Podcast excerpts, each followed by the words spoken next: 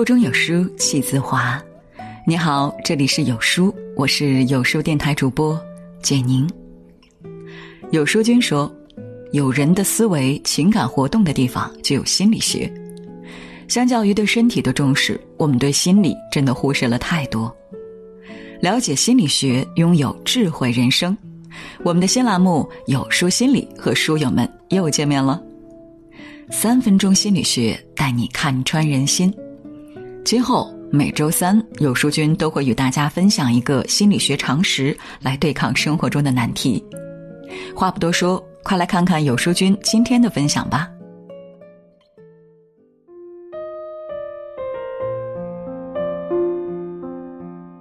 把原生家庭拿出来说事儿的电视剧，这两年可真是爆满，《欢乐颂》里的樊胜美，《都挺好》里的苏明玉，还有孙俪新剧《安家》中的房似锦。要说出生凄惨，房似锦可以评选年度最惨女主角。房家三个孩子都是女儿，家里人盼着生个儿子，见第四胎又是女儿，干脆扔到井里淹死。结果，这个命大的孩子居然活了下来。于是爷爷将他捞起来，取名房似锦，意思是扔到井里没淹死的家中老四。长大后，房似锦将名字改成房似锦。没爹疼、没娘爱的房似锦，从小就活得像个奴隶，姐姐们常常虐待他来撒气，父母不断逼迫他辍学打工，供弟弟上学。顽强的房似锦硬撑着，一口气读完大学。他渴望和原生家庭划清界限，揣着一千块钱背井离乡来到上海，指望靠自己拼出个名堂。啃馒头，住地下室，忍饥挨饿，房似锦为生存吃尽了苦头。好不容易奋斗成为房地产公司经理，没想到依然逃不出童年的牢笼。父母将他当成摇钱树，时不时打电话要钱，房似锦给不出，就去他公司门口耍泼，当着全公司的面让他难堪。童年幸福的人，一生都在被童年治愈；童年不幸的人，一生都在治愈童年。从房似锦身上，你能看到原生家庭深深的烙印。由于从小忍饥挨饿。他吃东西的时候，总是一个包子两口就吞下去，还意犹未尽的舔舔指头。由于从小没被父母疼爱过，他不知道如何与人交心，对待员工极其苛刻，一言不合就火冒三丈。弗洛伊德认为，一个在妈妈怀里受宠的孩子，终生都会保持一种征服欲，那种成功的自信，往往会带来真正的成功。小时候，父母给予孩子的情感支持，会潜移默化进生活习惯里，支撑孩子不断前进。如果父母的爱不足以使孩子感到自信，究其一生，他都将寸步难行。从房似锦身上，你能看到摆脱原生家庭有多难。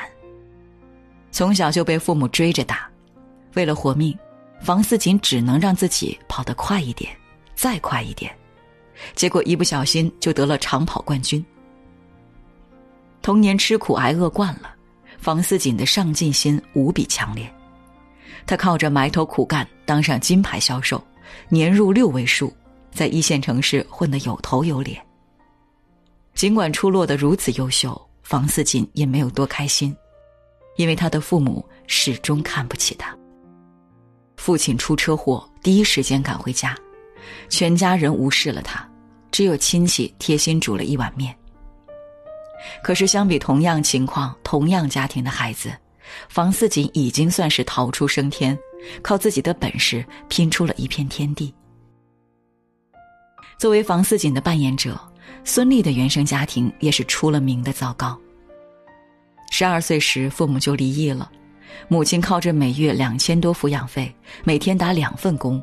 历尽千辛万苦才抚养孙俪长大。孙俪亲眼看着母亲吃尽苦头，一度仇恨父亲。他在自述中说：“他一定忘记了我和妈妈吧？他一定在和他的新妻子过着幸福的生活吧。年幼的孙俪幻想自己事业有成，开着跑车路过父亲，然后扬长而去，狠狠给自己和母亲出一口恶气。老天爷仿佛听到了孙俪的心愿，孙俪父亲的生活每况日下，过得并不好。孙俪知道后，幻想了无数遍的解恨，并没有如期到来，一股复杂的情感悄悄浮出，像蚂蚁一样撕咬着他的心。在邓超的鼓励开导下，孙俪渐渐意识到，他对父亲的感情并不是仇恨，而是对父爱缺失的委屈与遗憾。为了让自己从原生家庭的阴影里走出来。孙俪主动迈出了和解的第一步，他接济父亲，探望父亲一家，陪妹妹玩耍，还给父亲买了一栋大房子。频繁来往之下，有记者盯上了孙俪的原生家庭，采访他的父亲，问他是否对当年抛下女儿感到愧疚。父亲郑重其事地说：“我对女儿孙俪没有尽到做父亲的责任。”她能取得现在的成绩，全靠她自己的努力和妈妈的付出。看他现在很好，我很欣慰。看到这段视频后，孙俪嚎啕大哭。迟来的道歉虽然无法弥补多年缺失的父爱，却也足以让孙俪放下心理包袱，真正释怀。心理学家马斯洛认为。当人们吃饱穿暖之后，就会渴望爱和归属感。如果此刻身边缺乏关爱，沉睡在心底的原生家庭的伤害就会重新浮现出来。世界以痛吻我，我却报之以歌。即使孙俪有一个悲惨的原生家庭，但她现在事业有成，婚姻美满，毫无疑问是人生赢家。每个人的原生家庭都不完美，但这并不影响我们拥有更好的人生。区别在于，你如何应对原生家庭带来的伤害。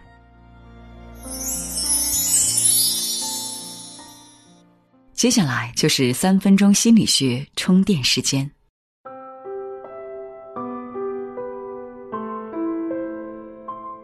家庭治疗大师萨提亚提出。每个人都和他的原生家庭有着千丝万缕的联系，而这种联系将会影响他的一生。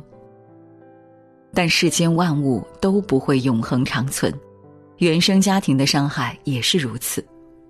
所有的创伤都是刻在沙滩上的印记，海水冲过之后就会消失无踪。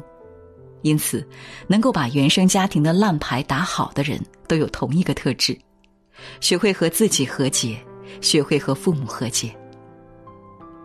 很长时间以来，我们都在与童年伤痛搏斗，但这种敌意并不是针对父母，而是针对童年时那个无能为力的自己。学会和自己和解，就是放下内心的敌意，停止和内心幻想出来的那个自己搏斗，改为给他一个拥抱。这份拥抱如同一束曙光，点亮我们内心那个缺爱的世界。照亮我们内心的小孩儿，让他不再焦虑、惊恐，慢慢变得平静。和自己和解，能够改变我们看待世界的态度。学会和父母和解，则是能够从根本上改变原生家庭的关系。它需要我们做到三点：一，给父母写一封长信。心理咨询中有一种家庭作业。将你所受的伤害和压抑的情绪写成一封信，寄给你想要寄给的人。通过这个举动，使你放下过去，迎来新生。写信给父母，甚至面对面与父母沟通，说出心里话，并不容易，因为父母不一定认为他们错了，尤其是双方思维差异太大，更是难以沟通。这时候，写信就是更合适的方式。你可以考虑将写好的信递给自己的父母，也可以将信件藏起来。如何处理信件并不特别重要，重要的是你能否通过写信将心里压抑的感受全部释放出来，并且意识到自己总是反复的爱上不该爱的人，做一些不该做的事。如果有，你就走出了和原生家庭和解的第一步。二，理解父母不是完人，任何人都不完美，会犯错。发展心理学家认为，在孩子心里，他们认为父母应该围着自己转，不应该犯错，更不应该离开自己。但父母并不是孩子眼中那么完美的人，他们有缺点，有自私的一面，也会不经意间伤害孩子。因此，每个孩子内心都会有原生家庭的创伤。任何人都可能犯错，何况是自己那并不成熟的父母呢？当你对父母感到愤怒、恐惧、厌恶，不妨在心里想想：任何人都不完美，我的父母也不完美。但我可以选择关注、学习、效仿他们好的一面。正如这世上没有绝对完美的人，天下也没有绝对糟糕的父母，任何人都是优缺点并存一身的。你的父母是好还是坏，并不绝对取决于他们自身，更取决于你更加关注他们的优点还是缺点。三，学会划清界限。不要把父母的错怪在自己身上。个体心理学家阿德勒认为，孩子成长过程中必须学会的一件事是与父母分离，在心理上与原生家庭划清界限。三到五岁幼儿处于自我为中心阶段，会将父母的错归咎于自己，认为都是自己不对，父母才会伤害自己。但这种想法其实并不真实。稍微长大一点后，孩子会为这种想法感到迷惑：真的是我不对吗？难道父母就没有任何问题吗？并且慢慢理解，孩子不必为父母承担过错。这种想法推动孩子心智成熟，成年后孩子就能学会分离，将父母的错归于父母，自己的错归于自己，不再把所有罪都扛在自己身上。唯有实现心理上与父母的分离，孩子才能成长起来，过好自己人生的同时，也能打从心底理解父母。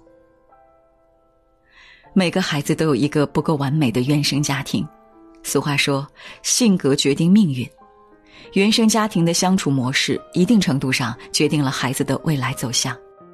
但孩子未来会成为什么样的人，原生家庭只占一半另一半取决于孩子自己的努力。越是原生家庭不幸的孩子，越要在心理成熟的旅途中不断探索前进。要相信，父母遗留在自己身上的创伤，终有一天会平复；内心隐隐作痛的黑暗过往，终有一天会变成春天的鸟语花香。